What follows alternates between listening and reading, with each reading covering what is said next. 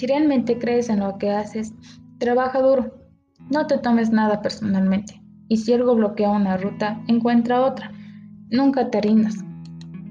En la vida pueden haber muchos problemas, pero tenemos que hacer un cambio, una renovación, porque llegó el momento de darlo todo. Rendirse no es una opción. En nuestro interior hay una lucha, pero los vencedores seremos nosotros. Soy Dayana Topón, estudiante de contabilidad y auditoría. El tema que hoy voy a tratar es ¿por qué rendirse no es una opción?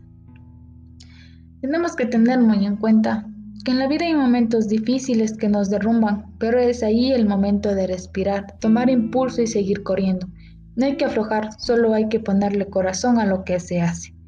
De los mayores sacrificios y dificultades vienen las grandes victorias.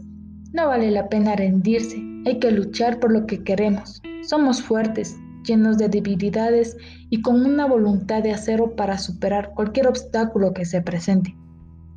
Existe mucho por lo que luchar, mucho por lo cual sonreír. La vida es una sola, tiene altos y bajos, cada hecho tiene sus fines. Todo depende de nuestra decisión, cómo lo veamos nosotros.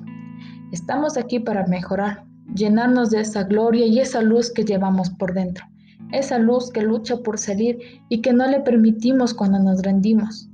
Rendirse no es una opción, lucha siempre por lo que deseas alcanzar, cumple con tus sueños, que nada te detenga. A veces el camino se nos torna difícil, en algunos casos llegamos a creer que no podemos, pero eso no es cierto. Son situaciones que nos fortalecen y nos preparan para alcanzar nuestras metas. Es una cuesta alta y con muchos desniveles. A veces la misma ansiedad nos nubla las perspectivas. El miedo se asemella a cada uno de nosotros. Somos fuertes y valientes, aunque en ocasiones lo olvidemos. Más vale luchar por lo que queremos que perderlo por miedo.